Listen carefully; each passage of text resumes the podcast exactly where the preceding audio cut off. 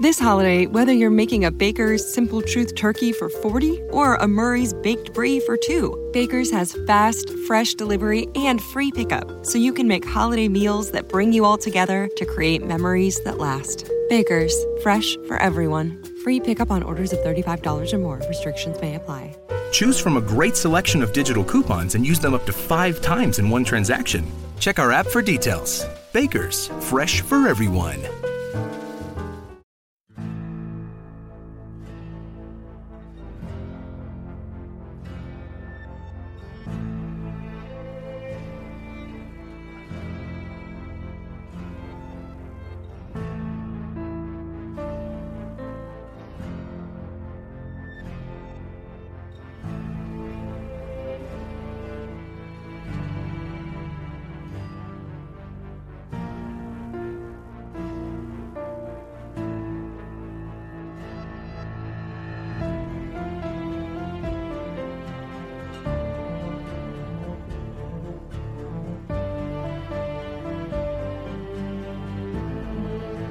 Bienvenidos a Expreso a Westworld con destino al episodio número 4 de la segunda temporada.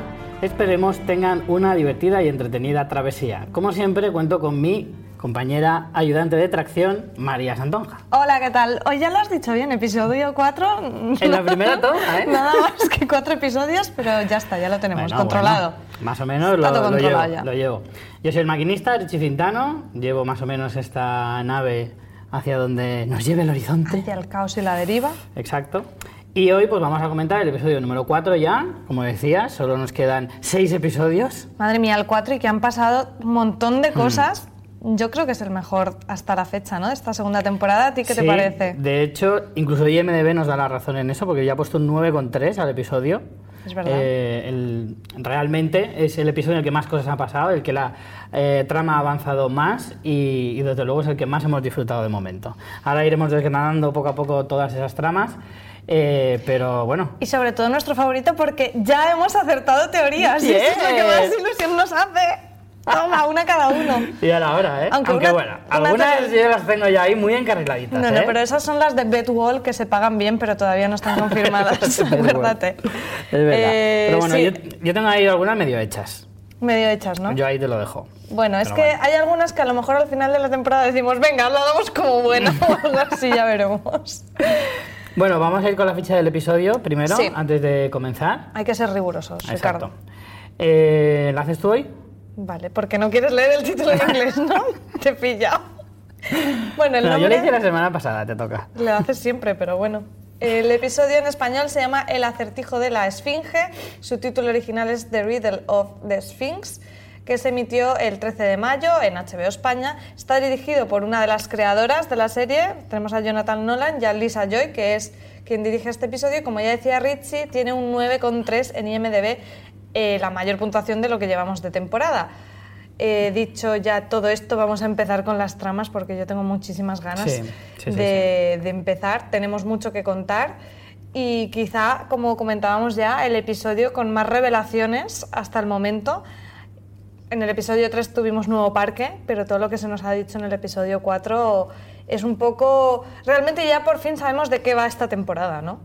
Sí, las sospechas que teníamos sobre las verdaderas intenciones de los eh, dirigentes, o al menos parte de ellos, del parque y de todo este, este conglomerado, digamos, de, empresas y, y demás, eh, al final se, se nos dio algunas pistas en los episodios anteriores, sobre todo en el 2.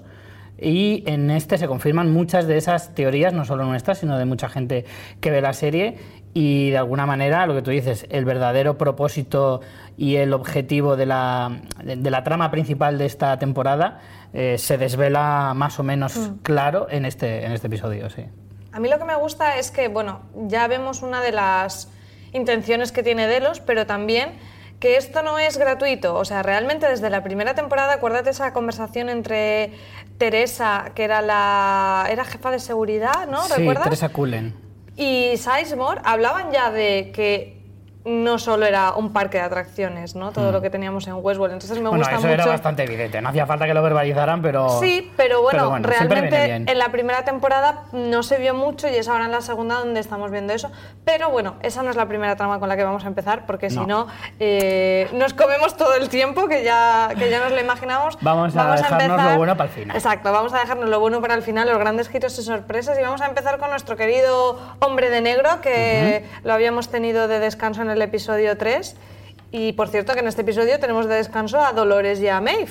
Sí. Para es que verdad, veas. Es verdad. Lo que pasa es que es tan fascinante que, que al final dices, ostras, si no han salido, ¿no? Pero estás tan emocionado con todo lo que te cuentan que ni te das la cuenta verdad casi. es que yo me he dado cuenta de una cosa viendo el episodio y es que te dejan un cliffhanger a mitad del episodio, ¿vale? Eh, en, en la trama de Bernard y Elsie, cuando entran en esa habitación y no sabes qué puede haber ahí.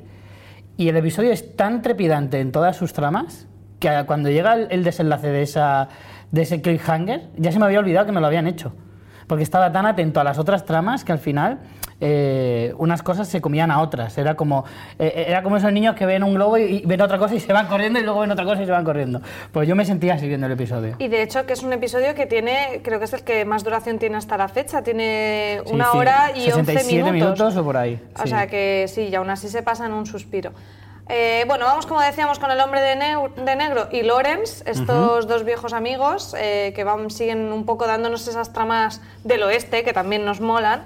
Y bueno, empieza como de una manera como muy gore, pasando por esa zona donde están esta gente en plan de origen asiático, haciendo un tren con lo primero que pillan, ¿no? Con cadáveres ahí poniéndolos. Tengo que decir que no me parece muy práctico esa técnica de, de construcción de ferrocarriles, ¿vale? Porque así, a modo de así escarmientarán, me parece que está guay, ¿vale? Yo creo que es impactante. Pero a la larga no lo veo eso yo muy fiable, ¿sabes? No, yo no iría. Si veo un anuncio de Renfe diciendo viaja con nosotros y veo esos raíles hechos con cadáveres, como que no me da confianza. No sé. No sé no me. Sí, no me preguntes por qué, pero no me da confianza. Por otro lado, eh, ¿no te dio la sensación cuando viste a esos trabajadores asiáticos, digo, ya está, ya se han salido del parque? Otros, otros que se han salido y no se han dado ni cuenta.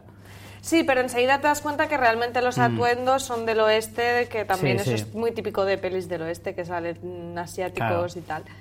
Eh, bueno, realmente esto es como un poco por la cara, porque realmente lo único que vemos es que se dirigen a Las Mudas, que es el pueblo de Lorenz, y es un poco que van de paso por esa zona, o al menos por, por el momento no hay mucho más que rascar con el tema de las vías hechas de muertos. ¿No te da la sensación de que estos nombres de pueblos, como los americanos no tienen ni papa de castellano, abren el diccionario y, y por la letra que caiga hacen así? Vale, así se va a llamar el pueblo, Las Mudas. A veces me da la sensación de, ¿cómo puedes llamar un pueblo Las Mudas? Sí, no tiene mucho sentido. El pueblo ya salió, pero yo no sé si dijeron que se llamaba Las Mudas en la primera temporada, no me suena. Puede ser. En fin, es el pueblo donde está la mujer de Lorenz y también está su hija, que recordemos que bueno, que ya lo hemos visto en otro, en otros episodios. Y de repente tenemos a ese camarero que se pone nervioso, pero en esta ocasión eh, William todavía no la ha liado y dice, ¿por qué estás así si aún no he empezado ningún no he hecho de las tiroteo?". mías. Exacto. Y descubrimos que es porque están allí nuestros queridos amigos, los confederados, que tienen cara de mascar tabaco, ¿no? Sí. Y, y que están muy enfadados con Wyatt, obviamente, y bueno, van allí a ver si se recuperan un poco, por lo típico, por robando unas armas, nitroglicerina, comida, whisky, lo no clásico. te digo, a mí me parecía que el, el, ¿cómo se- el personaje este, el líder de los confederados, Hmm. era una especie como del lazo de joven. Tú quieres ver al lazo donde Sí. sea O realmente. sea, ¿no? bueno, de Lawrence en realidad, ¿no? Del, del personaje de Lawrence. O sea, si te fijas, se parecen muchísimo, pero es como uno muy estropeado y otro como muy de gimnasio. No le había Pero visto se este parecen parecido. mogollón. Eh, realmente están en dos bandos. A lo mejor sería una, una historia de separados al nacer tú a Boston, yo a California. Así Sí. estás viéndolo tú ahí en plan bando rebelde, Creo bando rollo- confederado. los gemelos golpean dos veces, ¿no? Está Danny DeVito, que es el feo y bajito, y el otro que es Schwarzenegger. Eh, bueno, vemos que los confederados apresan a todo el pueblo, que lo que quieren es eso, que quedarse con sus provisiones. Y aquí empezamos ya casualmente en, las- en los diálogos a tener miguitas, que yo estaba viendo el episodio y estaba disfrutando porque, uy, que se va a confirmar una teoría. Porque así como, como que no quiere la cosa, Lorenz dice, William, tú tenías una hija, ¿no? Porque, porque viene a cuento ahora muchísimo comentarlo aquí en la iglesia, ¿sabes? Eh, y William dice, ah, no recordaba que te lo había dicho, tal, y es como, "Son los espectadores tampoco, por eso te lo estamos metiendo aquí, guionista. Y, y bueno, todo eso al final desembocará un poco en esa escena final en la que cuando van a, a- Muy Lucky Luke, ¿eh? a matar a Lawrence, porque, porque el rollo de los chupitos con nitroglicerina es como, como muy- se han puesto muy creativos, ¿no? Sí, yo de hecho estaba pensando, digo, esta, lo de cuando le da al camarero el chupito de nitroglicerina Sí. y dice, llévalo hasta allí, digo, esta debe ser como la versión extrema del juego ese de la cuchara con el huevo. de los campamentos. Es como un Claro, campamento extreme, versión Claro. extreme, Far West extreme. Es rollo eh, factor miedo, ¿no? El programa este de no hay miedo o algo así, que es eso, llevas nitroglicerina a ver si la tiras o no. Y perdes un miembro, de paso. Entonces, eh, me pareció como la versión guay. Pero, pero sí, eh, l- hombre, está todo bien justificado si luego vas a la escena final en la que le haces tragar la nitroglicerina y luego lo haces explotar con un tiro. Es que al final... Es que es lo que decíamos en el episodio anterior. Si vas a matar, hazlo guay. ¿Sabes? Y lo haces espectacular. Y así es la mejor manera. Sí, hombre, ahí la, la creatividad para el asesinato está muy bien. Entonces, bueno, vemos que un, un poco William dice esto de como que se quiere poner un poco liberar, ¿no? Diciéndoles, bueno, te digo dónde están las armas, pero realmente lo que te voy a decir es dónde está esto que hemos oído ya mencionar muchas veces, esto de Glory, la gloria, que le ponen muchos nombres, que no saben muy bien lo que es, que está un poco en la línea del laberinto y de la puerta y de todo esto que, tiene mil nombres. Nadie habla castellano No. normal. Todo, todo No. es figurado, ¿vale? Todo es metafórico. Todo es metafórico. Nadie habla claro. Pásame el plato. Vale, ¿quieres un abrazo? es rollo. Aquí nada significa lo que te, te estoy diciendo. Y bueno, volvemos a, a la escena con la que eh, van a, están a punto de matar a Lawrence de Mm. una forma también creativa, con su mujer con el chupito y tal. Y vemos unos flashes que le vienen a, a William de Mm. esa bañera eh, llena con una mano ensangrentada. Pero ya se comentó lo de la mujer muerta. ¿no? Claro, es que esto se comentó, lo que dice Lawrence, que se lo dijo William a Lawrence en la primera temporada y le dijo que se suicidó. Y lo de la hija también. Y que la hija le odiaba y que no hablaba con ella desde creo que desde el entierro de la madre o algo así. O sea, es- ese tipo de cosas se dijeron, pero pues, claro, en la primera temporada ni te acuerdas. Pero claro, aquí estamos nosotros ahí buscando todas las pistas y ya lo comentamos en el episodio anterior cuando dijimos nuestra teoría de Grace. Hmm. Entonces a mí yo cuando en este episodio ya que si el Lawrence le saca el tema de la hija, que si él se parece que como que se le venga esa imagen y se apiade un poco de no va a ver mm, esta chiquilla morir a su padre tal como el trauma de la hija porque eso no sé si lo llegan a decir o le insinúan que es la niña la que encuentra a la madre posiblemente, ¿no? Sí, yo. O yo lo entendí por el va- contexto un que va poco. por ahí, sí, yo creo que también. Yo creo que también. Podría lanzar una teoría sobre por qué la mujer se suicida. Porque de hecho, luego veremos en la trama de, de James Delos que él se lo pregunta. Claro, por eso. Es que yo cuando ya vi este episodio digo, ya está, van a confirmar la teoría porque de que Grace es la hija Sí. de William, porque venga a hablar de la hija de William, venga temas de eso, estaba como muy encaminado en plan, que, no digo que esté mal hecho, ¿eh? no es como qué lista soy que te he pillado, sino es que es, es como lo tiene que hacer el guionista. Claro, es lo lógico, vamos. Claro. Entonces, bueno, como dices, lo liberan, muerte espectacular y me encanta el final, rollo, los primos se apuntan con nosotros. Los primos Carmona que se vienen. Sí, sí, y se van todos de excursión. Eh, bueno, y hay una cosita más, pero antes di, si quieres una teoría... mm, te la Teoría, hombre, es un poco facilona, no te voy a decir que no, pero la teoría de por qué se suicida la mujer de William, Juliet, es porque descubre que está enamorado de Dolores. Y al ¿Tú saber? Pero ya dejó de estar mucho tiempo, ¿no? no lo sabemos cuánto tiempo. Que al final aquí lo de los tiempos es un poco relativo. Bueno. Pero claro, al descubrir ella encima, o sea, si Juliet descubre que no solo se ha enamorado de otra, sino que encima se ha enamorado de otra, que no es real, que es un robot, ¿tú no te sentirías un poco eh, con el autoestima un poco baja? En plan, madre mía, me ha dejado por un robot. Por una tostadora. Eh, vale, pues yo voy a hacer otra. Venga. Yo creo que Juliet descubre que tiene a su padre, eh, o sea, James Delos, que están ahí Pero lo está experimentando. haciendo por él, En un principio. Pero a lo mejor no mola, ¿sabes? A lo mejor ella no piensa que eso Joder. sea correcto y ético. Me pero tanto como para suicidarse por eso. No, Richie, a mí no me lo digas, díselo a ella, ¿sabes? Es una teoría. Tú has dicho una, yo digo Bien, bien. otra. Vale, Así vale. tenemos dos Ah, posibles vías ah, que vale. pueden suceder. Vale, vale. Eh, bueno, entonces, eh, justo antes de irse del pueblo con los primos, tenemos ese momento un poco guiño, ¿no? Cuando la hija de Lawrence, que también parece Sí. que es uno de esos androides Illuminati. que ha despertado, es Android Illuminati. ¿eh? le dice eh, que bueno, que en plan, no te flipes, que yo sé quién eres, que te tengo vigilado. Y luego le dice una frase muy enigmática que va mucho con lo que tú dices de la serie, de que no sabemos aquí en qué tiempo estamos, que dice, ver hacia adelante es ver en la dirección errónea. Sí.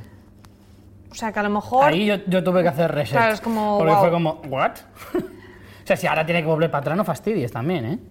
Pero yo creo que es una referencia temporal, de algo del pasado... No sé. Sí, o sea, bueno. está claro que es una alusión a los tiempos y la serie juega mucho siempre con los tiempos, así que, bueno. Ay, No, ¿tú eso. crees? ¿Quieres teorizar sobre eso o no te la No me atrevo, es que no me atrevo, no me atrevo porque no, no sé. O sea, porque se no tienes refiere, ni idea de- ni por o sea, dónde no tengo ni la más mínima teoría respecto a esto, o sea, cero. Bueno, vamos con la trama de Grace, ¿qué te parece? Que, bueno, estaba claro que este personaje iba a aparecer más y... This holiday, whether you're making a Baker's Simple Truth turkey for 40 or a Murray's baked brie for 2, Baker's has fast, fresh delivery and free pickup, so you can make holiday meals that bring you all together to create memories that last. Baker's, fresh for everyone. Free pickup on orders of $35 or more. Restrictions may apply. Choose from a great selection of digital coupons and use them up to five times in one transaction. Check our app for details. Bakers, fresh for everyone.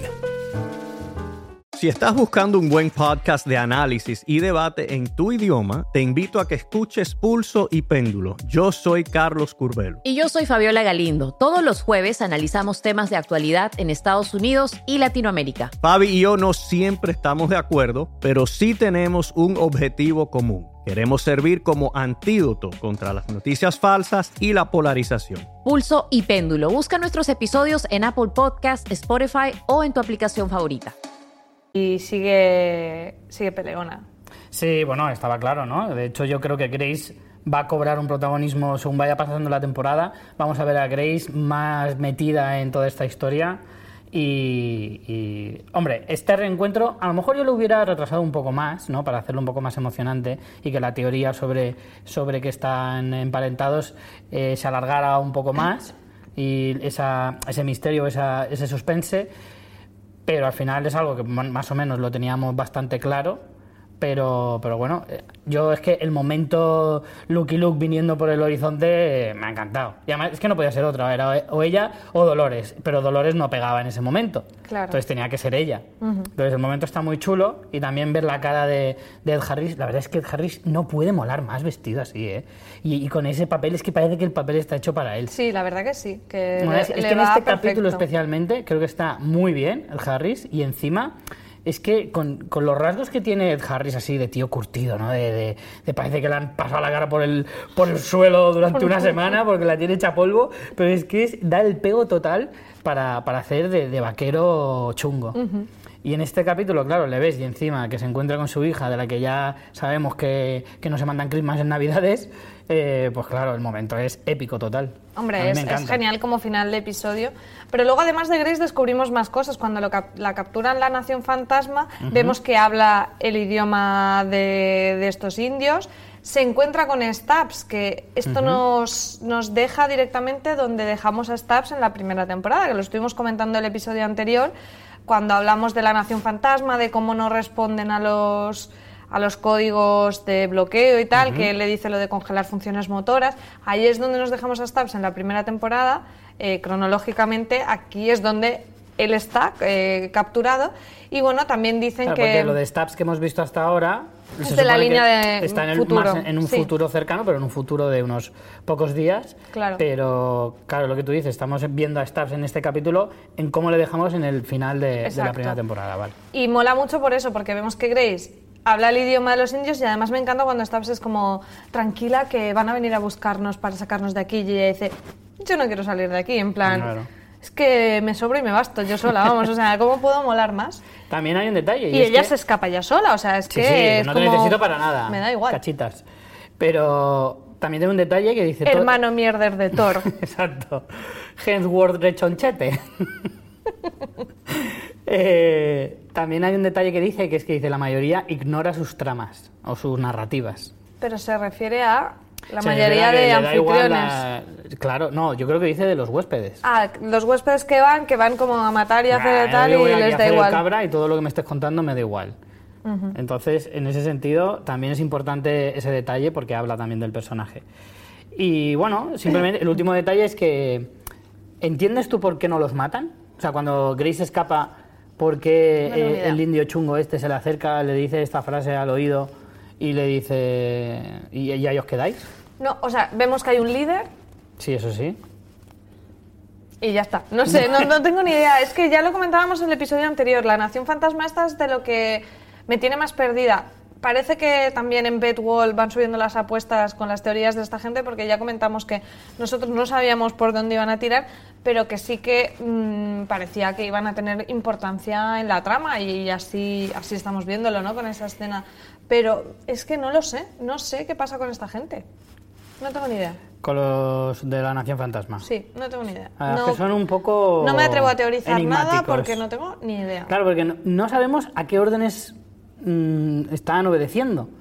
No sé si son de libre pensamiento, si siguen las órdenes de alguien, si es de Ford, si es de Delos, de Mm. la empresa me refiero, si es de, de Charlotte, si lo está haciendo Bernal, si lo está haciendo Dolores. Es que no sabemos nada. De hecho, estoy repasando todas las teorías que hemo- hemos ido formulando y no tenemos ninguna de la Nación Fantasma. O sea, Ni medias. mm, estamos súper perdidos ahí y, y en este episodio no va a haber ninguna más. no, porque no va a así- cambiar en este episodio así esa dinámica. Eh, bueno, eso, como comentábamos, la aparición de Grace pues no es, no es que avance muchísimo en la trama, pero solo con la revelación ya vale mucho la pena. Y no sé Además- si te atreves a comentar qué crees que va a pasar ahora que estos dos están juntos, porque tú teorizaste que creías que, que Grace iba con intenciones boicoteadoras y saboteadoras del parque. Yo sí, creo que sigo, sigo en las mismas. No sé si va de boi- Lo que sí que no sé es si va de boicoteadora frontal, rollo, no me escondo, yo vengo aquí a joderte a ti, que es a su padre, eh, o va a hacer un poco el paripé de no, no, no, vengo a hacer, quiero salvar la vida, o, y lo está haciendo de forma un poco encubierta. Yo La creo que, es que le, yo sí que creo le que lo pega ser frontal, ¿no? No le pega... Claro, podría ser, No lo sé, pero no lo sé. cualquiera de las dos eh, versiones me valdría. Lo que sí defiendo, sigo defendiendo, es que viene a, a boicotear el parque o a destruirlo, o vamos, que no viene a ayudar a la empresa ni a su padre, eso seguro. Sí, pero ahora se ha encontrado con él por casualidad. No, yo creo que ella está yendo allí. De hecho, eh, creo que llegábamos a comentar como que parece que ella estaba yendo a Westworld claramente sabiendo que su padre iba a estar en Westworld. En plan, es que a mi padre el rollo pistolitas es lo que le mola y, Mm. ¿sabes? Como que ella va... Sí que parece que ella va a buscarle. ¿O, o crees que...? Es que no, no me pega sí, que sea casualidad, Puede ¿no? que sí, sí, sí, yo creo que sí que va, va a buscarle probablemente. Bueno, vamos con la trama de Bernard, que Buah. menudo girito y bueno, y mil cosas, ¿no? Tenemos luego también cómo se vincula con la trama de Delos, pero ¿qué me dices de lo que se encuentra Bernard en la cueva? Algunos de nuestros oyentes ya dejaron teorías de que estaban esperando ese regreso. Yo sinceramente no confiaba en nada, pero él sí está viva, señores y señoras. Yo es verdad que tenía más deseo que profecía de que estuviera viva. Yo también, claro, yo Pero tenía no, no ganas, perdía pero no, no lo esperanza, esperaba. ¿eh? Sí ¿Tú que me imaginaba que podía pasar, pero es de estas cosas que dices, jolín, pues al igual es complicado. Pero fíjate, y eso lo comentamos solo en el episodio anterior, y ya pasaba en este. Eh, bueno, no me gustaría pasar por encima del detalle de cómo se viaja en Westworld. Es arrastrado por, Clementine. Me parece genial. Te destroza los pantalones, que eso se nota, pero aún así se le ve. Es como un tram, hay paradas. Sí, ¿no? es que la Clementine te va arrastrando. Se le ve como dormido plácidamente, así, mm, hasta que llega a su parada y dice, ay, que me bajo aquí. Bueno, Eso me encanta. De ¿eh? hecho, Bernard, no sé si él se equivocará o no, pero Bernard llega a decir que eh, Ford ha hecho que Clementine me traiga aquí. O sea, como que es ya Ford. sabía que le iba a llevar arrastrando. Claro, como es- Ford es el que ha programado que Sí. Clementine eh, la lleve y, desvele eso. Mm, De hecho, aquí se menciona mucho a Ford. Bernard todo el rato Sí. está diciendo como que el que está detrás de todo es Ford. Ya, pero también te digo que al final es como, ¿en serio Ford había ideado absolutamente todo? Teniendo en cuenta de que hay muchas variables, hay muchas cosas que son azarosas en toda esta historia, no puede ser que absolutamente todo esté tan controlado por Ford. ¿Sabes? O sea, que todo en la Pero serie si te lo tú está- eras súper pro de Ford, ahora te estás Sí, desdiciendo un no, poco. No, pero sí que no. Yo sí que puedo, eh, yo sí que defiendo que Ford tiene a gente comiéndole la, o sea, comida a la cabeza, en el sentido de tú vas a actuar de esta manera o de otra. Que tiene más o menos una idea de lo que va a pasar, pero ahora, de que Clementine se va a encontrar a Bernard arrastrándose justo en el momento indicado para llevarle a la cueva. No, en el hombre, momento eso no, justo pero también. que Clementine tiene que llevar a Ford. O sea, espera, que me he liado. Sí, que, sí. Clement, que Ford quiere que Clementine lleve a Bernard para que descubra el laboratorio, sí. Sí, eso puede que sí, pero uf, no sé. Es que al final es como todo lo ha hecho Ford. Y Ya. hasta ese nivel de es Dios. un poco comodín, ¿no? Sí, es un claro. poco comodín. Claro, pero bueno. Bueno. Aún así, bueno, la revelación es brutal. El reencuentro claro. está muy chulo. Sí. Lo que entendemos es que eh, recordemos que vimos cómo Bernard estrangulaba. Bueno, primero no vimos quién fue, ¿no? Primero Sí, vemos que. des- pero cuando desaparece él sí, él sí desaparece y no sabemos quién es. Luego vemos que es Bernard que la estrangula, pero claro, nunca hubo cadáver, entonces ya sabes lo que pasa con estas cosas, que si no hay cadáver no se confirma la muerte, ¿no? Entonces, eh, lo que aquí entendemos es que la estranguló y la ató y la dejó con un cubo y barritas de proteínas, como ella dice. Que está muy bien. Y claro, tampoco, tampoco han pasado tantos días, ¿no? Porque No, parece claro. que, de hecho, por eso tampoco buscaron a Elsie, porque fue casi como un día antes de que se liara Sí, en el está parque. demasiado limpia para llevar ahí unos cuantos días, ¿eh? También te Pero digo. por eso que a lo mejor lleva un día o dos, es que no sabemos exactamente cuándo, pero desde la desaparición de Elsie hasta que pasa el incidente con la muerte de Ford, supuesta muerte, que tú no lo tienes claro, eh, pueden haber pasado muy poquitos días, entonces por Mm. eso eh, es factible que esté allí. Pero claro, mi duda es, eh, Bernard dice que Ford le ordenó hacer eso, pero entonces él, o bien Ford no le dijo que la matara, o bien Ford, la indicación era que la dejara apresada, cosa que no entiendo muy bien por qué, o bien Bernard ya estaba empezando a lo mejor a despertar y logró como hacer, ¿sabes? Como cumplir la orden, pero sin llegar a matarla. O sea, me parece un Claro. poco raro, o está mintiendo y Ford no le ordenó nada. O sea, me parece muy raro que ya la haya apresado. ¿Por qué? ¿Sabes? Ya, es que yo creo que Bernard es como un personaje que guía un poquito toda esta historia, ¿no? Bernard es, la que más, eh, es el que más o menos conduce cada una de las historias. Eh, el problema es que muchas veces no entendemos a Bernard. No, porque unas casi veces, nunca. unas veces es eh, eh, simplemente obedece órdenes, otras veces mm, despierta y hace cosas por sí mismo, otras veces es Arnold. eh, entonces, claro, nunca sabes qué, qué Bernard estás viendo. Pero una vez ya entiendes qué Bernard es, sí que es mucho más fácil de identificar hacia dónde van las cosas. El problema es que eso pasa tan poquito que, que hace que nos cueste muchísimo eh, seguir el, el hilo conductor, sobre todo por el tema de los tiempos. Entonces, ahora me, me surge también otra vez la misma pregunta que te estaba haciendo hace un momento con lo de Ford. Si Bernard empieza a pensar por sí mismo y él sí es humana, y a los humanos de momento Ford tampoco los puede controlar tanto, claro, el hecho de que él sí esté ahí ya añade un punto azaroso a, ese, a, ese a esa historia, a esa trama. Porque no sabe lo que va a hacer él sí, no la conoce tantísimo como para controlarla de esa manera. Y si Bernard empieza a pensar por sí mismo, súmale más. eh, Claro, a mí, a mí Cosas hay, hay irracionales al algo, hay aquí algo hay que no me cuadra. Ella dice, ah, eh, Bernard dice, sabías demasiado y Ford me obligó, pero es que es un poco raro. No sé, sí que es verdad que ella está a punto de descubrir algo cuando, cuando se la van a cargar, Sí. supuestamente. Pero no sé, no me cuadra. Hombre, yo si sigue las órdenes, ¿por qué no las cumple del todo? O sea, ahí hay algo que me es que yo, un yo poco. sí que entendería el hecho de decir, vale, esta se está acercando demasiado pronto al- al- a, a la revelación del secreto, digamos, o la revelación que entendemos en que el plan, me va a chafar la sorpresa. Claro, la Vamos a, llevar encerrarla. como- eh, voy a hacer como. Voy a llevar las 10 casillas más adelante, pero la dejo ahí encerrada, atada, Ya. para que bueno, eso no me tendría, estropee la sorpresa. tendría sentido en que luego, para que no se muera ahí, eh, Ford indique a Clementine que tiene que llevar allí a Bernard. Claro. O sea, sí que tendría sentido. Ah, Es me, como me ponerla, encaja, me encaja. te digo, es como ponerla en la casilla anterior a la, a la, a la meta, ¿vale? Para que durante ese tiempo no llegue antes.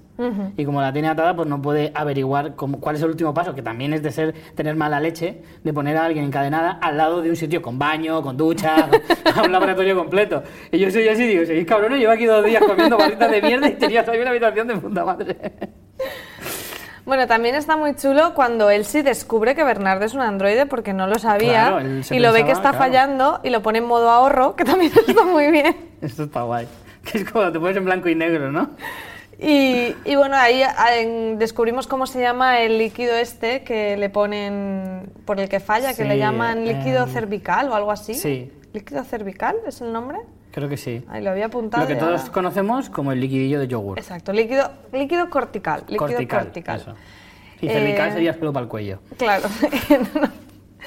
Entonces lo pone en modo ahorro y ahí vemos otra vez lo que tú dices, ¿no? Esos cambios temporales que nos confunden mucho con Bernard, eh, que tiene como recuerdos de un laboratorio donde hay eh, los androides anfitriones, pero a mí no me queda claro en qué tiempo está.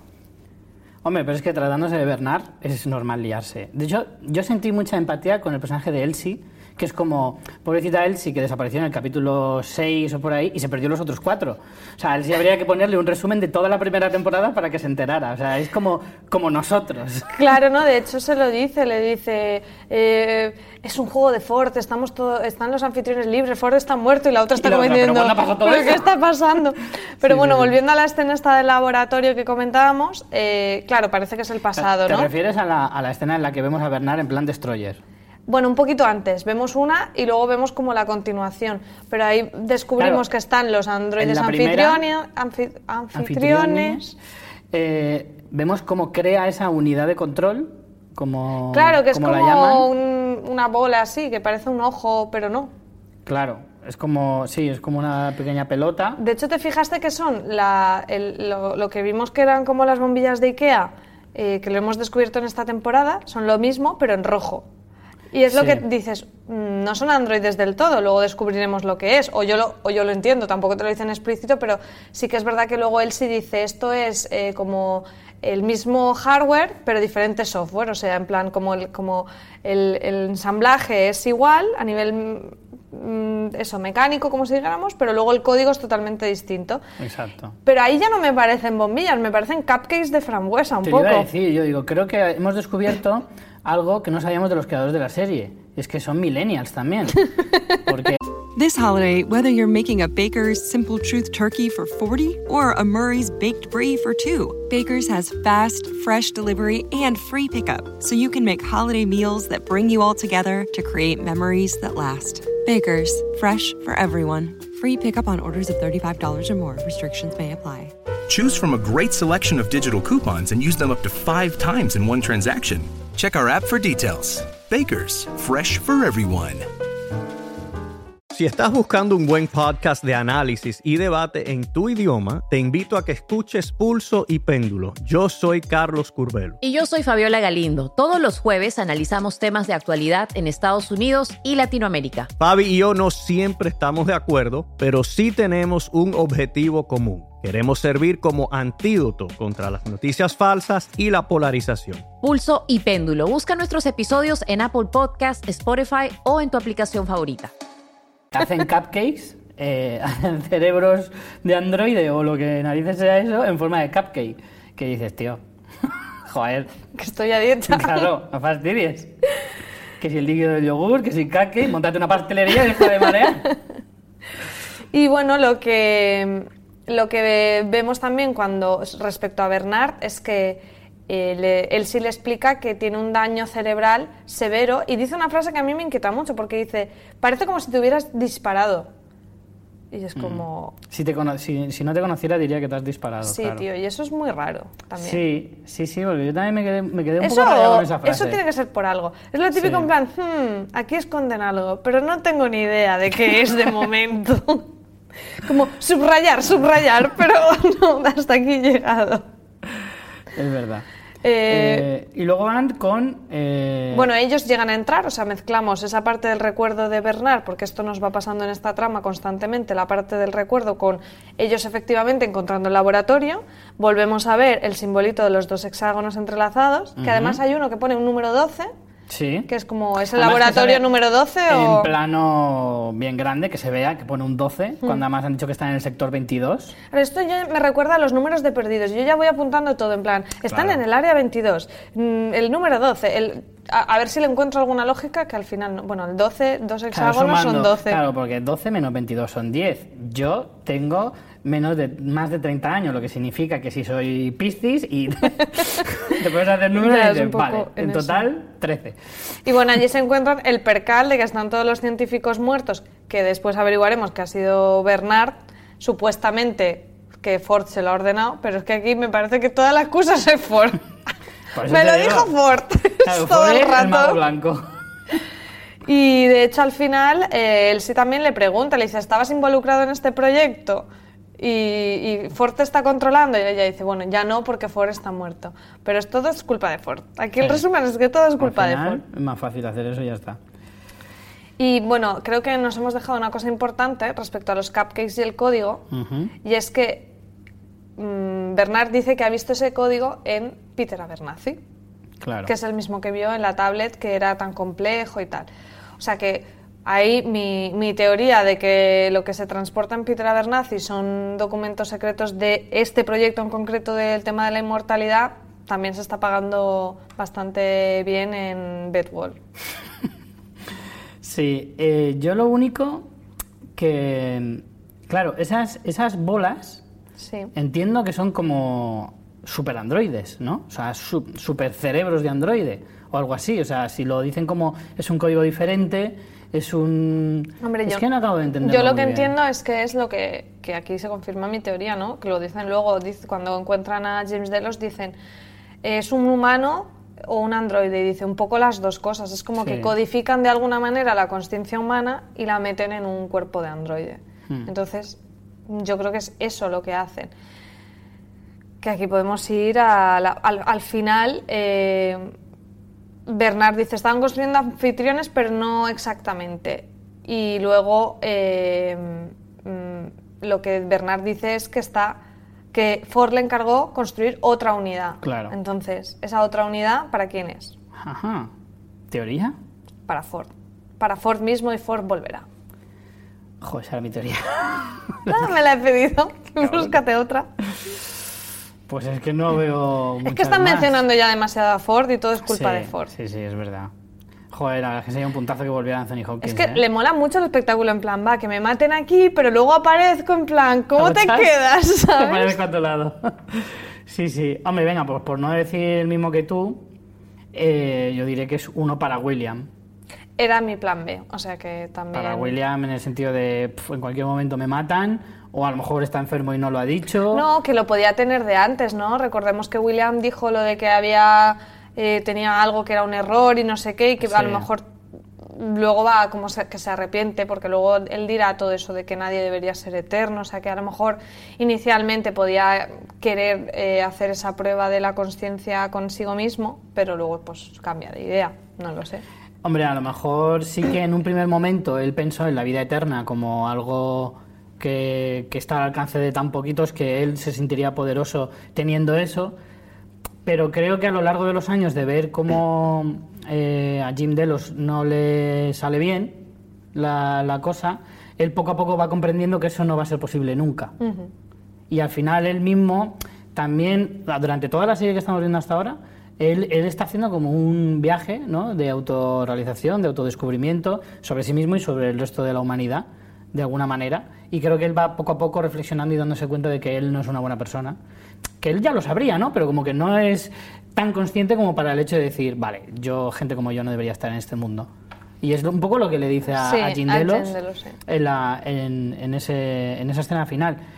Y creo que a lo mejor lo que dice en el capítulo, en uno de los capítulos anteriores, que dice que el mayor error lo tiene que destruir, o que Puede se referirse supone, al laboratorio, ¿no? podría ser eso precisamente, claro. Bueno, yo me quedo con una frase también de estas que también la, la sé recoger, pero no sé acabar de descifrarla, y es cuando él se está intentando abrir esa puerta y Bernard dice, no estoy aquí contigo, ¿verdad? O sea, Sí. vuelven a hacerte hincapié en el tema de no te creas del todo lo que estás viendo con las líneas temporales de Bernard. Y es como, pues si ya lo sé, lo que no estoy entendiendo es cuál es cuál. Ya sé que me la Ya, estáis ya. colando por algún lado, pero no veo el gol venir, ¿sabes? Claro, de hecho es que entenderíamos que lo que esa ensoñación que, que no hemos comentado, en la que se carga todo Cristo, eh, Hombre, se ha tenido que pasar antes porque se encuentran los cadáveres. Pero, Sí, sí, ese, eso está claro. pero ese después, a lo mejor, no es el primer después. Ha, ha estado ya en el laboratorio más veces. Que claro, o ha ido él sí sola, o vete tú a saber. Hombre, sí que es cierto que tampoco mucho, mucho tiempo no ha podido pasar. Desde esa ensoñación hasta ese, el momento que estamos viendo eh, en el capítulo, porque los cadáveres están bastante fresquitos. Y la sangre está, no, hay un tema. está muy líquida. Hay un tema que en un fotograma del tráiler se ve una escena donde yo veo más de un Bernard. Es como un almacén con varios Bernards. Entonces, lo que podría ser es que aquí tengamos como una única conciencia de Android, estoy hablando, pero Mm. en varios cuerpos de Bernard. Como sincronizados. Sí. Como cuando metes tu cuenta de Google en el móvil y en el ordenador. Exactamente. Más o menos es eso, ¿no? Es, me parece perfecta la comparación para tienes la entenderlo. tablet, el móvil, el ordenador, hasta la tele. Eso es. Bien, bien. Oye, pues no es mala idea. De hecho, juegan un poco con tu mente, porque a mí me da un vuelco el corazón en esa primera ensoñación en la que Bernard está fuera de la cueva y aparece otro Bernard. Y yo, ¿what? ¿Qué está pasando? Claro, bueno, pero eso puede ser un, una- Sí, un sí, recurso pero- estilístico, pero Pero que eso, que la Ese serie lo rollo- hace, yo creo que eso, si tu teoría es cierta, esa- eso está hecho a posta para que tú pienses en eso durante un momento, que hay más de un Bernard. y, luego- pienses que no, pero luego al final es que sí, pero de otra manera. Exacto. Es que eso molaría porque además, acuérdate que en esta temporada nos han metido el tema de la super internet de conexión de los androides. Claro, a lo O mejor sea ellos que- tienen una intranet solo entre Bernards. Exactamente. Podría ser, ¿no? Yo creo que me la voy a apuntar. ¿Qué te parece? Está guay, ¿no? Está guay, está guay la idea. Sea, Bueno, compartir cuenta de Google está muy Vamos chulo. a dejar a Bernard porque si no se nos pasa Joder. todo el episodio porque Puto es Bernard, que tío, es que tiene, tiene una hora en cada episodio solo para él. Es que es demasiado y encima es de lo que menos entendemos. Y vámonos con el, el gran personaje del episodio que vuelve a ser James Delos, eh, con el que arranca en un bucle de estos de la rutina de alguien cuando se despierta, que a mí me recordó tantísimo a- al primer episodio de Westworld con Dolores y con su rutina del despertar, Sí. que no me parece azaroso, o sea, me parece que es una manera sutil de decirte que es un androide, aunque no lo sabrás hasta una escena, bueno, no es un androide exactamente, pero eh, hasta que no lo sabrás hasta un poco más adelante, pero el rollo que vuelvan a jugar con el tema de los bucles, que me gustaba tanto de la primera temporada, me encanta. Mm, ¿Tú sospechaste desde el primer momento o hasta que no te lo revelaron no lo entendiste? Eh, yo pensé que la primera vez no era el androide, sino era el verdadero James Delos. Porque me parecía extraño que comiera, que bebiera, que se desahogara a sí mismo. me parecía como... Esas cosas de los androides no me parece tampoco muy Sí, típicas en de plan, androide. para que van a programarle que Claro. se masturbe, ¿sabes? Exacto. Es como súper innecesario. Es verdad. Eh, además es que me imagino a ese técnico metiéndole algo ahí que salga cuando termine, ¿sabes? Como, "¿Qué- busca tanto trabajo, tío. Es. Entonces, eh, me parecía que no, porque si te fijas en los siguientes, ya no sale haciendo esas cosas. Luego sí que tiene Bueno, el mismo pero es guion, porque lo acortan. Pero sale bailando. Y en la primera no sale bailando. Ya. A ver, yo, el, el espacio en el que él está me hizo pensar que no era un humano 100%, porque es como, a ver, el tío más pastoso del mundo y vive en una casita circular muy mona, estilo nórdico decorado, pero mm, Muy Ikea. muy prisión. Sí, Entonces, pero- eh, ahí ya me olió raro. Entonces, cuando ya vemos que aparece William y tal, dije, uy, aquí esto, o bien es eso.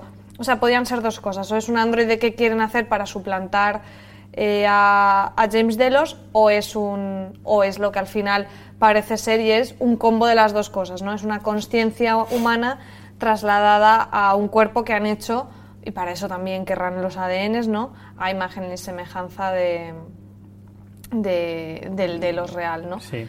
Entonces, hostia, es que está muy guay. ¿eh? que Cuando- está la conversación guay. está muy chula. Además, me encanta cuando le dice, bueno, tenemos que hacer una prueba para, para determinar que, cuál es tu ánimo, tu sentido del humor. Y el tío dice lo de, a ver, mm, me estoy muriendo de una enfermedad que hace 15 años dejé de financiar su investigación. Creo que tengo bastante sentido del humor. En plan, eso es uno de los zascas que te da la vida totalmente, ¿no? Yo creo que, mira, las tres escenas eh, son. Me parece brillante la forma de, de ir des- deshilachando esa historia de cómo la primera escena no te desvela efectivamente si es un androide o es un humano. Claro, algo sospechas, te pero no- pistas para que tú dejes de pensar que, que- o sea, pienses realmente que es más humano, ¿no? Y que caigas un poquito en la trampa, como me pasó a mí.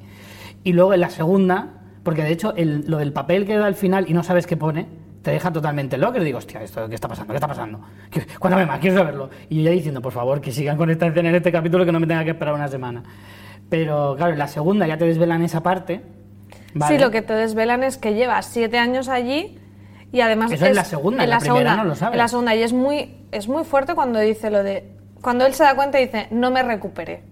O sea, en Sí.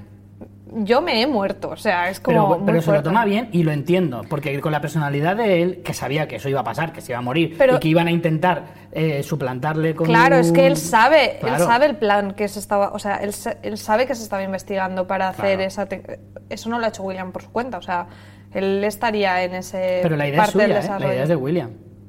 La idea es de William porque... Eso ya no lo tengo yo claro. Yo sí lo creo, porque cuando él es consciente, ¿no? De que él se ha muerto, se lo dice tal, le dice, "Uf, cabrón, hijo de puta, rollo, joder, qué listo eres. Porque él cuando le convence, en el capítulo en el que vemos a, a- a Delos con, con William, y William le dice, si no eres capaz de ver lo que se puede conseguir con esto, es que no eres el hombre de negocios que yo pensaba. Y creo que esa es la primera piedra de, para convencerle a él de que se pueden hacer más cosas, además de un parque de atracciones muy chulo. Entonces creo que sí que es idea de William, el, el investigar eso e intentar salvarle. Pero Pero bueno, entendemos que James Delos sí que era consciente. Sí, sí, por Lo que supuesto. pasa es que él, lo que lo que él se ha perdido es que llegó a morirse y han aplicado esa técnica. O sea, él Hombre, sí sabe que se estaba de la investigando. memoria porque también es innecesaria. Claro. No, y aparte que parece que no, no lo están controlando muy bien. Y bueno, es en esa segunda escena donde averiguamos que hay varios intentos, que llega un punto en que se bloquea y que lo queman todo y lo sustituyen como con un cuerpo nuevo. Y ahí es cuando entiendes que hay una mente, ¿no? Porque si no, ¿qué sentido tendría? Claro, bueno, hay bueno, como no, un no te queda del todo claro. Hay como un sí. archivo de memoria Claro. y tú eso lo vas descargando en estos androides hasta que te salga bien. Claro. Pero me parece, me parece ser muy guay el decir, oye, que no ha salido. Quema la habitación entera y me sobra el dinero y montamos otro de cero. Y dices, venga, ala, Sí, venga, el venga mueble, venga whisky, ala, venga, todo fuera. Sí, es verdad. O sea, me parece súper... Soy el más guay del planeta. Eh, y bueno, luego ya tenemos la tercera escena, que ya es la más cruel. es- Encima es la que tenemos a tu querido Ed Harris, ¿no? Eh, donde me gustó porque James Delos se da cuenta en el momento de lo que ha pasado al ver a William por la edad, ¿no? Enseguida se da cuenta de, de la situación. Lo que antes necesitaba una conversación para darse cuenta, aquí, claro, lo veis de William. O te estás cuidando muy mal, o es que yo me morí al final. Sí, aquí está pasando una de las dos cosas. O fumas mucho, pero, pero la verdad es que solo el momento de ellos dos, porque es que si lo piensas dices, ostras. O sea, si tú eres capaz de entender eso, si te metes en la piel de Delos, decir, yo sigo con la misma edad, digamos, y él tiene 30 años más, ahora mismo igual tenemos la misma edad y él es mi, mi yerno. Y, y lo piensas y es que tener una conversación es como si tú te mueres, o sea, si tú te duermes hoy, mañana te despiertas y han pasado 30 años. O sea, es súper chungo. Y además, ese punto, ¿no? Que quizá cuando ves a William de joven, eh, es como dulce incluso con él, ¿no? Venga, Sí. lo intentaremos, mañana volveré. Y Además aquí, se, se ve como melancolía o tristeza en los ojos por la de- relación de que William. tenían. Y aquí es This holiday, whether you're making a Baker's Simple Truth turkey for 40 or a Murray's baked brie for 2, Baker's has fast, fresh delivery and free pickup, so you can make holiday meals that bring you all together to create memories that last. Baker's, fresh for everyone. Free pickup on orders of $35 or more. Restrictions may apply. Choose from a great selection of digital coupons and use them up to five times in one transaction. Check our app for details. Bakers, fresh for everyone. como es que estoy hasta las pelotas de ti, ¿sabes? De venir a contarte esto, ¿no? Y bueno, al final aquí averiguamos que es el intento 149, que en este ha durado hasta el día 35 sin ningún fallo. De hecho, no llega a fallar. O sea, Sí, sí bueno, falla, falla un poco, sí, pero el ingeniero del final dice, bueno, no... ha- no... No, pero el ingeniero lo que le dice es lo destruimos para no Ah, alargar sí, su sufrimiento. Dice, no, déjale a ver hasta cuánto aguanta. Y lo investigamos. Sí. Pero mira, hay una cosa que has dicho muy importante y creo que esto en esta conversación se demuestra, en la conversación de la tercera escena. Y es que es verdad que al principio, eh, cuando todo esto empieza a funcionar, es verdad, hay mucha bondad en William porque se le ve de verdad que quiere salvarle.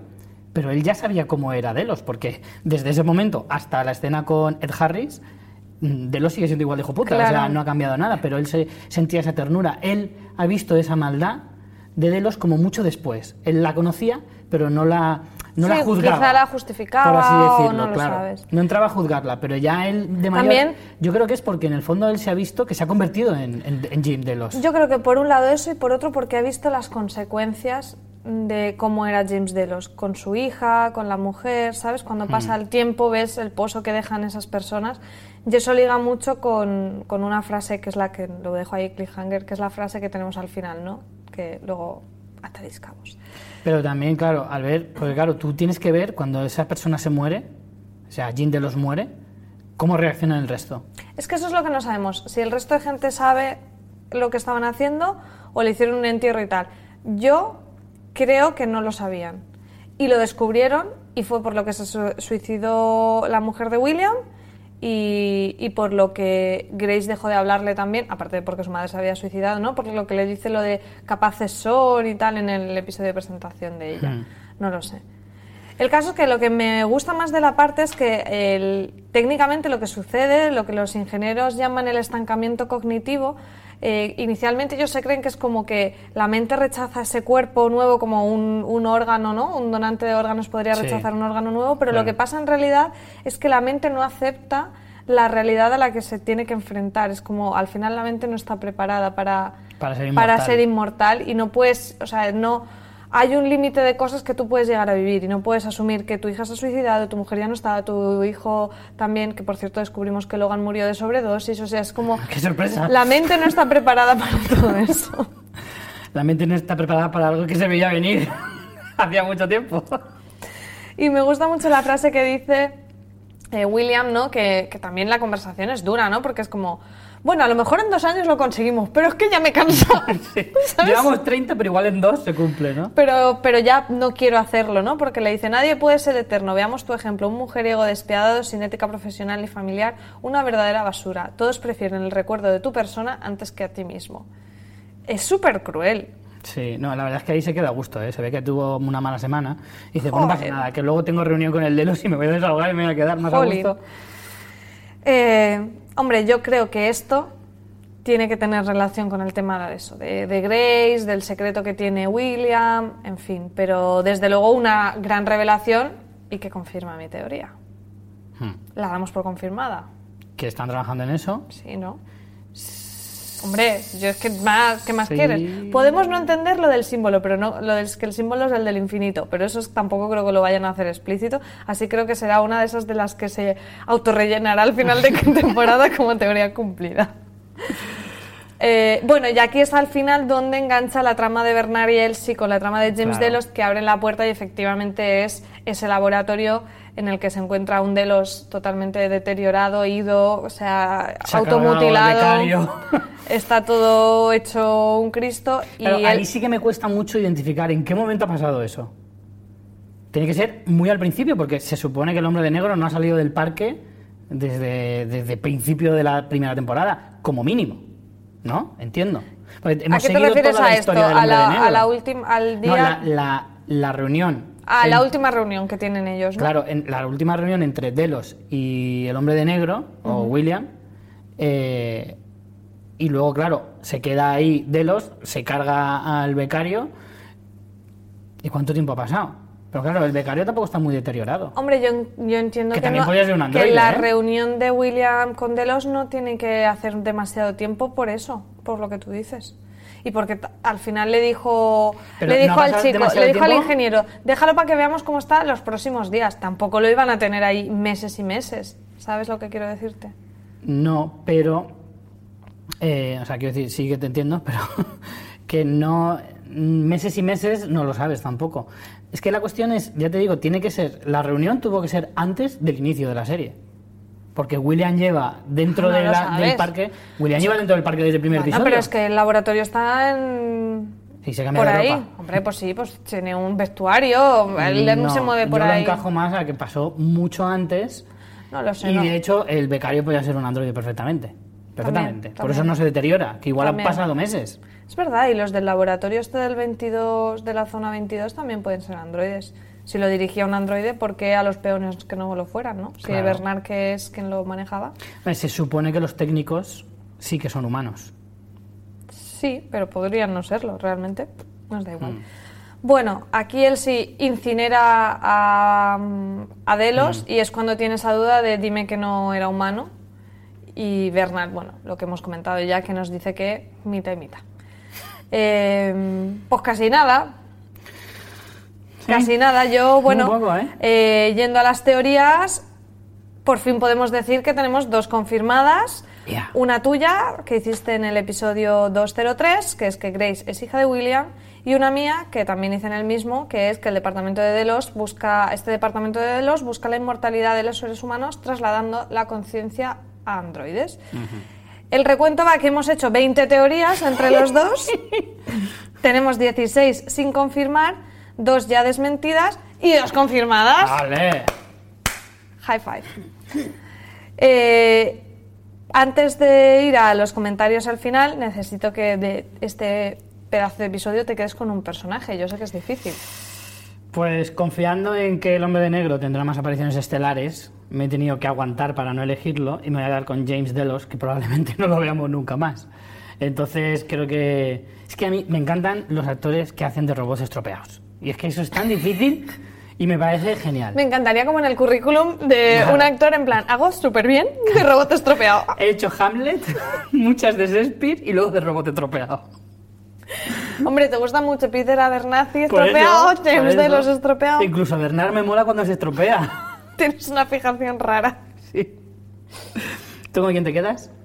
Hombre, yo con la reaparición estelar de él Claro. era un personaje que me encantaba y, y claro, o sea, volverla a ver sí que es verdad que, que, que no hemos visto tanto como nos gustaría, pero jolín, es una tía que me mola un montón y que me alegro mucho que se haya reincorporado, que las barritas de proteína le hayan sentado bien y pueda estar aquí para repartir caña Para repartir en la leña. segunda temporada.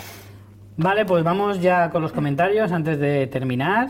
Eh, el hombre de negro, arroba el hombre de negro 19. Molaría que el hombre negro tuviera cuenta de Twitter, ¿eh? de verdad.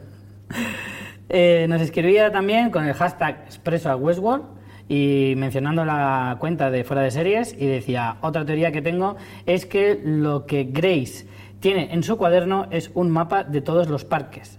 Ella es en todo momento, perdón, ella en todo momento quiere llegar a Westworld a través de The Rag y mira el mapa para ver dónde está la frontera entre uno y otro.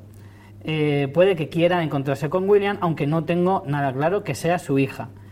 Pues creo que Ahora ha ya quedado sí. bastante claro. Lo de que la hija aparezca en el episodio 2 eh, podría ser un cebo que nos han puesto para que pensemos que es ella. Está claro que este comentario lo he escrito antes de ver el episodio. Carlos A. Gómez, eh, arroba carlosurda77 en Twitter, nos escribe también mencionando fuera de series y el hashtag expreso a Westworld. Eh, esto ha hecho trampita, nos ha hecho un hilo de comentarios y ha puesto varias cosas, pero es bastante interesante. Dice, teorías sobre lo que representa el hexágono en la serie. En la cabecera de la segunda temporada aparece una mujer anfitrión con un bebé y el símbolo del hexágono dentro de un círculo con un sector por cada lado. Sí, yo ya me fijé que lo del bebé y tal me parece que mm, tiene algo, el rollo de la maternidad, ya lo comentamos que puede ser importante.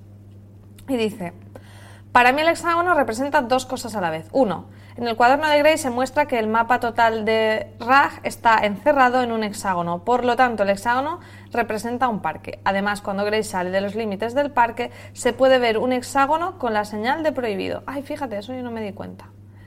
Y dos, el ser humano es representado por el número 5, el hombre de Viturbio, recordamos en la primera temporada, por el pentágono. ¿Qué es el 6? Pues un paso más allá del 5, su evolución. El hexágono representa a los anfitriones, evolución de los humanos, por eso el hexágono sobre el anfitrión en la cabecera. Pues me mola. eh, la parte de que los parques estén limitados, pueden estar limitados con esos rayos que vimos y que efectivamente sean como hexágonos, esa me puede ser, pero la que más me gusta es esta un poco de, de representación del 5 del pentágono del hombre de Viturbio y el 6 que sea su evolución, pero yo diría que no es en los androides, sino en estos humanos que trasladan su conciencia a androides. Al final los androides para los humanos son un mero mecanismo una tecnología más. Eh, bueno, ya sabéis que podéis mandarnos vuestros comentarios usando Twitter, mencionando la cuenta de fuera de series y con el hashtag expreso a Westworld y que como siempre podéis escucharnos tanto en formato en podcast, en iVoox, en iTunes, en todos los podcatchers o si queréis vernos también en YouTube, en el canal de fuera de series, por supuesto. De todas formas, respecto al hexágono, para terminar, eh, como ya se sabe que es una isla donde están, todos los parques son una isla, yo creo que, que, la isla es hexagonal y que los parques representan cada uno de las partes de un hexágono. Porque si son seis parques y un hexágono tiene seis lados, entiendo que son uno al lado del otro, como yo decía, que son colindantes. Sí, o una representación, aunque no estén distribuidos así, como por mm. seis parques ponemos un hexágono, pero claro, es que son dobles. Entonces, o bien es lo que yo dije de que hay otra isla que no conocemos. También es la forma a lo mejor de representar los dos mundos, Westworld y el mundo real y es como uno se superpone sobre el otro. Ya, pero ahí ya lo de que sean hexágonos se te cae un poco... Si la isla es un hexágono, para representar un mundo paralelo, que es como la realidad, pones otro hexágono representando al otro mundo, aunque no sea hexagonal. En fin, demasiadas cosas, demasiadas cosas. Bueno, pues vamos a finalizar ya el episodio de esta semana, como siempre, con la frase de cierre. Eh, esta me la voy a apuntar, que la he elegido yo además. Muy bien. La voy a leer yo. Y con esto ya casi que despedimos el, episodio. La frase es, solo vives tanto como la última persona que te recuerda, dicha por el indio, el jefe indio de la Nación Fantasma, antes de no asesinar al hermano Hemsworth Rechonchete. Sí, que hace un amago. Esta es la frase que te decía, que me vincula mucho con el tema del James Delos, de que la mente al final no tiene un sentido de ser eterna porque la esencia humana está conectada con las personas con las que vives y si tú mm. y si ya no hay nadie que te pueda recordar, ¿no? Si James Delos ya está ahí y que le queda un yerno cabrón, pues ya no tiene sentido su existencia, ¿no? Además se liga con la otra frase que has dicho tú antes, la de hay gente que prefiere el recuerdo de tu persona que a ti mismo, exacto, Exacto, Sí, sí, sí, va todo muy ligado. Que bueno, y al final es el recuerdo, que es un tema que en Westworld lo tenemos muy recurrente, ¿no? Los androides hasta que no recuerdan no pueden tener conciencia porque sin, sin, recordar lo que has hecho mm. eh, no, no, no, puedes aprender y bueno, eh, son esos temas así filosóficos que nos va soltando la serie y que, y que hacen que sea una verdadera delicia. Y también hacen que nos pasemos del tiempo otra semana. Así que por eso vamos a dejarlo aquí antes de cruzar el umbral. Y nada, María, muchas gracias por, por seguir aquí, aguantando. Y nada, nos vemos la semana que viene en YouTube en iVoox, en iTunes, en Westworld. Chao.